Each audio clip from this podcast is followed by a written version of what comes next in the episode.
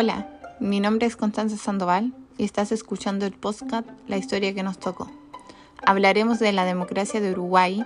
Este es uno de los países que está dentro de los 15 primeros a nivel mundial, en el sentido de que tiene una democracia consólida.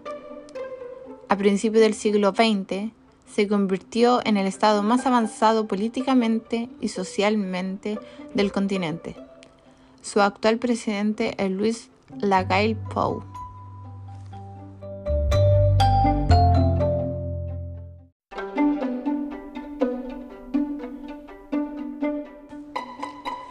En los últimos años se convirtió en uno de los países más democráticos de Latinoamérica, la cual estructura del Estado uruguayo tiene un sistema de república que dicha autoridad no es una monarca.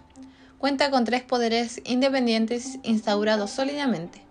Por un lado tenemos el poder ejecutivo, que consta con la participación del presidente designado como jefe de gobierno y actúa en conjunto con el Consejo de Ministros, el cual el mismo presidente los designa.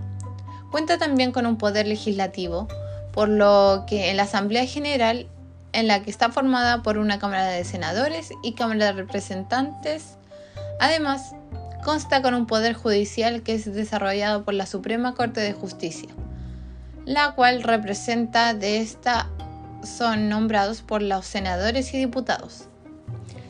¿Cómo llegó Uruguay a instaurar la forma tan sólida esta democracia? Para que hoy en día exista una democracia ya desarrollada en un país, este antes tuvo que pasar por una serie de dificultades, como son los problemas políticos, dictaduras o las guerras civiles, como son los casos de España, Chile y el propio Uruguay. Y para que pudiera llegar a una república o monarquía estable, tuvieron que superar unas dificultades dictadura civil militar de Uruguay. En la segunda mitad del siglo XX, la política uruguaya se repartía en dos fuerzas. El Partido Colorado, que representaba los sectores urbanos, y su adversario, el Partido Blanco, que defendía los intereses comunes. En la época de 60 ambos bandos se enfrentaron a un sistema común, el Movimiento del Liberalismo Nacional, MLN-T.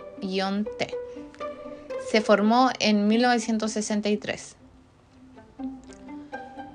Luego de la revolución socialista en Cuba, tenía un objetivo, transformar una sociedad a través de la lucha armada.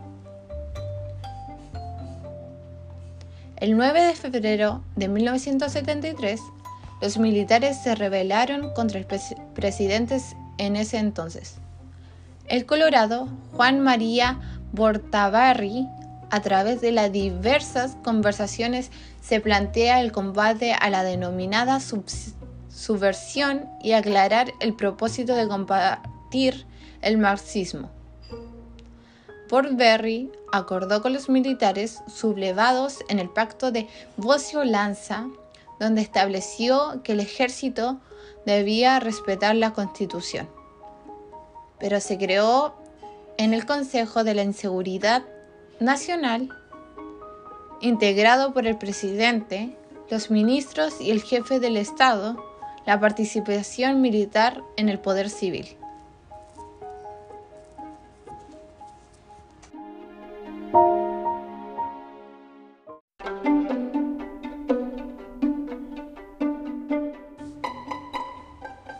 En abril de 1973, la justicia militar pidió al Parlamento la expulsión del senador Enrique Erro por su pregunta vinculación con el Movimiento de Liberación Nacional, MLN.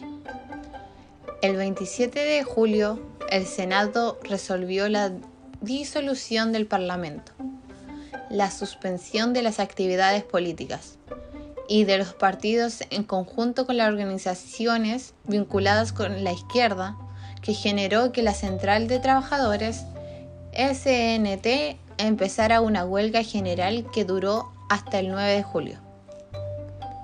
A partir de la disolución del Parlamento, se desconocieron todos los derechos individuales y se inició una de las etapas más complejas para los uruguayos, una dictadura militar que finalizó en los 1985.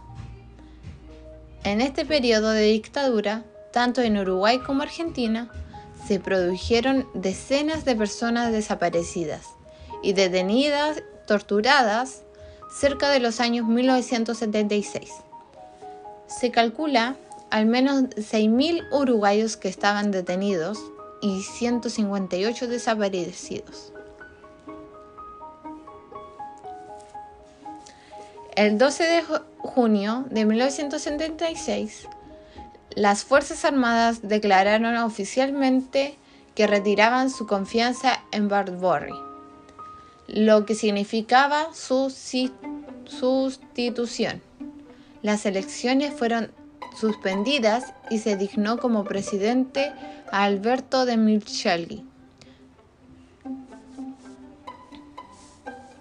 Mientras tanto, Don Micheli tenía el control de la República Uruguay, tomó la iniciativa de oponerse a algunas resoluciones militares como firmar una lista de 15.000 ciudadanos que serían prespitos por un, vinculadas a actividades subversivas.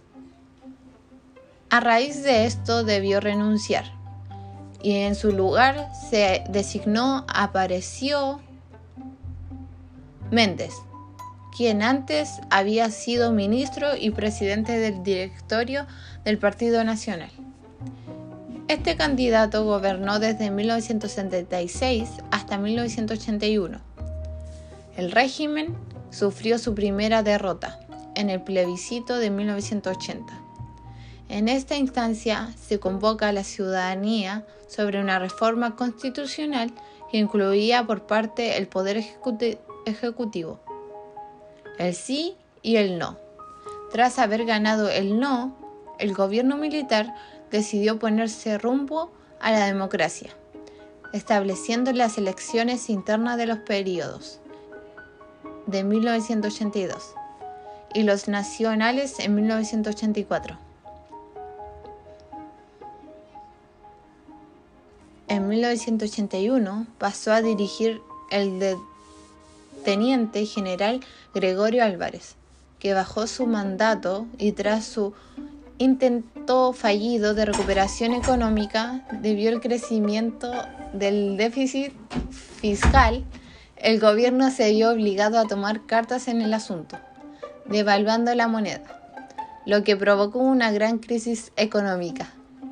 A raíz de esta dictadura militar cívica, podemos abarcar que esos años de la década de los ceros y los 80, el exceso y abuso de poder político ocasionó muertes y secuestros, torturas y junto a la desaparición de miles de tormentos y desaparecidos, desarrollando automáticamente a raíz de esto la inestabilidad e inseguridad social y jurídica de Uruguay.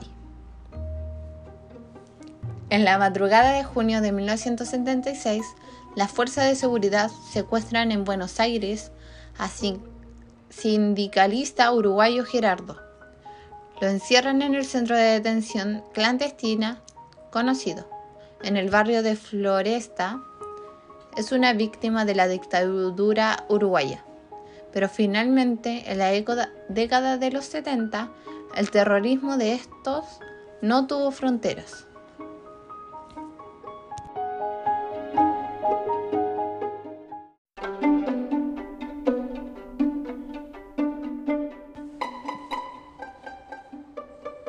En resumen, la democracia en Uruguay, dictadura cívica militar y algunos de sus factores propicios a la consolidación en teoría, la democracia uruguaya se clasifica como un partido de consenso por el papel de los partidos políticos y en instituciones con participantes únicos diseñadas a lo largo de la historia. Para ilustrar este fenómeno, este episodio del podcast denominado como Desarrollo en Uruguay describe periodos, hechos muy importantes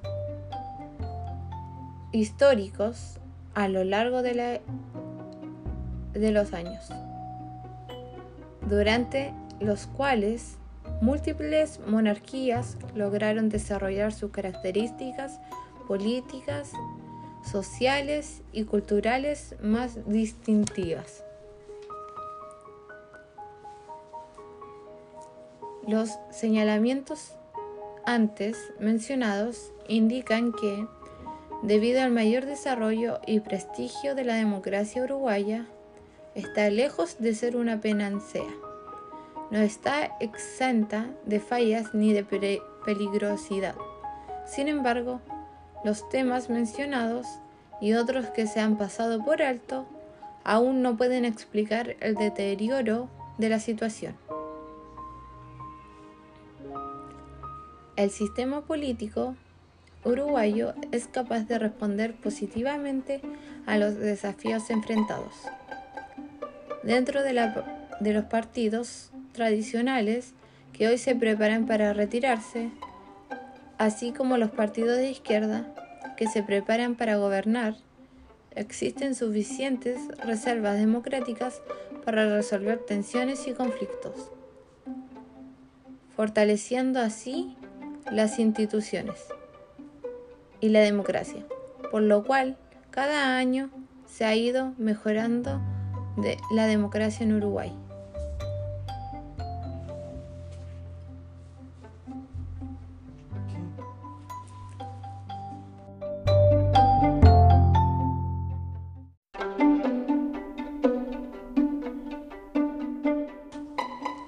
Uruguay es un país que está basado en la Constitución de 1830. Es muy similar a la presidencia de Estados Unidos. Solo tenía una diferencia que era Uruguay era más centralizado y no federal. La convivencia entre los partidos no fue posible en el siglo XIX, sino en contados y breves periodos. Se caracterizaba mucho por tener una rivalidad entre dos partidos, el liberal y el conservador, en el siglo XX, Uruguay se empezó a convertir en el Estado que políticamente y socialmente era el más avanzado de todos, el continente. El que, por así decirlo, fue la cabecilla de todo esto fue el liberal José Batlle y Ordóñez cuando tenía el poder entre los años 1903, 1907, 1911 y 1915. Logró la libertad de expresión y de prensa. La Constitución de 1830 no preveía la existencia de partidos políticos y el régimen electoral que ella pergañaba no se adecuaba a la competencia pacífica por el poder.